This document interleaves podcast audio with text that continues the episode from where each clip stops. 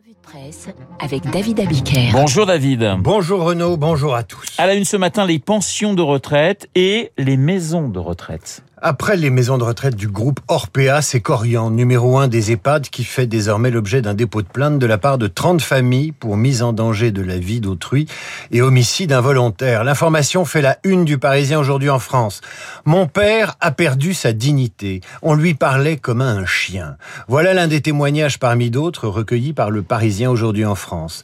Émotion, stupeur et colère des familles et des proches qui éclipsent totalement, bien sûr, la communication du groupe Corian qui fait dire par son avocat qu'il n'a été saisi d'aucune plainte, que la procédure permettant aux familles de dialoguer avec les chefs d'établissement n'a pas été utilisée par les familles et de rappeler qu'à chaque fois qu'il a été informé d'un dysfonctionnement, Corian a informé les autorités de tutelle et si c'était nécessaire, le procureur de la République. Dans son édito du Parisien aujourd'hui en France, Ève Roger, au-delà de l'émotion légitime, prend un peu de hauteur. Voilà ce qu'elle dit, Ève Roger. Enfin, la justice s'en mêle. On ose espérer que sur le terrain, les pratiques aussi s'améliorent. Mais les problèmes de fond persistent. Comme à l'hôpital, infirmiers et aides-soignants manquent cruellement à l'appel. Les métiers de l'aide à la personne sont déconsidérés, les salaires insuffisants. La loi sur le grand âge, attendue depuis dix ans, n'est toujours pas dans les tuyaux. La profession attend un signe du gouvernement. Et Ève Roger ajoute, il faut dire que le nouveau ministre chargé des personnes âgées, Damien Abad, a la tête ailleurs. Après euh, les maisons de retraite, les pensions de retraite. Le gouvernement les augmente de 4%. C'est la une des échos qui précise tout de même que cette augmentation qui sera effective en juillet intervient à quatre jours du premier tour des élections législatives. Voilà qui fait dire à l'éditorialiste politique des échos, Cécile Cornudet, que les campagnes éclairs ont cette particularité de coûter cher. Et l'éditorialiste fait l'inventaire de ce que le gouvernement a promis pendant la présidentielle et qu'il lâche avant le premier tour de scrutin de dimanche. La prolongation de la ristourne sur le carburant, le doublement du chèque alimentaire, une aide ciblant les produits bio. Et donc ces 4% d'augmentation des pensions de retraite dont Cécile Cornudet observe qu'à leur annonce, un ministre a écarquillé les yeux. Le chiffre est supérieur à l'arbitrage rendu deux jours auparavant. L'éditorialiste explique que la méthode Macron a changé en 2017. Il promet promettait de libérer et protéger, c'est-à-dire de commencer par les réformes difficiles avant de distribuer les marges dégagées. Le salé avant le sucré. Cette année, la méthode change, si tant est qu'il y ait une méthode. L'exécutif se lance dans le sucré. Il distribue avant de s'occuper des réformes salées, notamment celles des retraites. Les Français accepteront-ils le report de l'âge de départ en retraite pour financer une hausse des pensions qui vient d'être annoncée? Même les réformateurs du gouvernement reconnaissent que la séquence électorale a prolongé les travers budgétaires budgétaire de la période Covid. Et Cécile Cornudet n'oublie pas le rapport de, des Français au travail, distendu par le chômage partiel et le télétravail. Sur ces deux sujets déterminants pour la croissance, comment remettre la marche avant? Et pourtant, il existe une France qui bosse. Et pour ça, elle peut compter sur les étrangers. C'est un tabou que Marianne fracasse cette semaine. Marianne qui titre vers une organisation ethnique du travail. Bartaba chinois, agent de sécurité tchétchène et j'ajouterai ivoirien, crépier tamoul et non plus breton, saisonnier tunisien. Marianne appelle ça l'ethnicisation du travail en France, laquelle est renforcée par des liens communautaristes forts qui permettent la cooptation. D'après un chiffre de la DARES, la direction des études du ministère du Travail, la surreprésentation des immigrés dans une poignée de métiers s'accroît notamment chez les employés de maison, les cuisiniers, les ouvriers non qualifiés du bâtiment. Mais il faut aussi lorgner du côté des ingénieurs marocains qui se placent de mieux en mieux dans le secteur bancaire. Et Marianne rappelle que l'hôpital public français est sous perfusion des médecins maghrébins.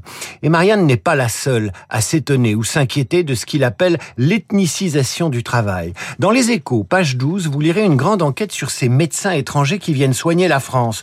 Leur nombre a doublé en 15 ans. Selon le Conseil national de l'ordre, 15% de nos médecins sont étrangers. Pour le vice-président du Conseil de l'ordre, les médecins étrangers en France sont, je le cite, un régulateur de la démographie médicale. Des médecins étrangers, des salariés de première ligne qui viennent de Tunisie, d'Afrique, d'Europe centrale, des Chinois qui reprennent des bistrots, des commerces de bouche. Il ne faut pas se tromper de sujet. Ce n'est pas l'ethnicisation du travail redoutée par Marianne qui est préoccupante, c'est tout simplement que la culture de l'effort et du travail, allez, j'ose le dire, cette culture du travail est de plus en plus étrangère à la France. Et Marianne, en revanche, a raison quand elle explique que notre pays devrait s'interroger sur la formation de sa jeunesse, la valorisation des métiers manuels et de l'effort en général. Hier, le cahier emploi formation du Parisien aujourd'hui en France annonçait pour le 14 juin une journée sans bureau. Mais quelle drôle d'idée qui traduit le décalage croissant entre les cols blancs gavés de télétravail et la France qui livre, qui pédale, qui soigne, qui commerce ou qui protège. Je pense à la police et non pas qui tue comme l'affirme Jean-Luc Mélenchon. L'insoumis qui est à la une d'un quotidien national sur deux ce matin. Le Figaro, les échos et alternatives économiques s'intéressent au programme de Jean-Luc Mélenchon. Un projet inquiétant pour le Figaro, des grosses ficelles pour l'opinion, un entretien décryptage avec l'insoumis pour alternatives économiques. Mélenchon embrase la campagne, explique le Parisien aujourd'hui en France. Alors la presse pointe le programme dispendieux, ses contradictions, les outrances verbales, au risque d'en faire le personnage central des derniers jours de campagne.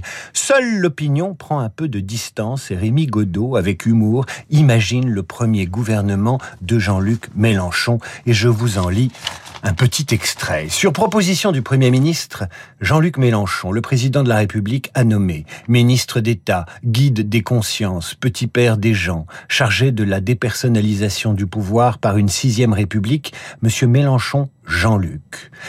Chargée de la taxation des riches, Madame Manon Aubry, ministre de l'écologie, chargée du démantèlement du nucléaire, Monsieur Fabien Roussel, ministre de l'aliénation au travail, chargé de la semaine de 32 heures et de la retraite à 60 ans, Monsieur Philippe Martinez, ministre de l'Intérieur, chargé du désarmement des forces de l'ordre et de l'organisation des quatrième, cinquième et sixième tours de la présidentielle, Monsieur Alexis Corbière, ministre de la rééducation nationale, chargé de l'élimination des comportements genrés à l'école maternelle, Madame Caroline Caroline de Haas. Ministre des Sports aquatiques chargé des cultes, Monsieur Éric Piolle. Ministre de la déconstruction chargé de l'étatisation de la vie privée et de la politique pénale des tâches ménagères.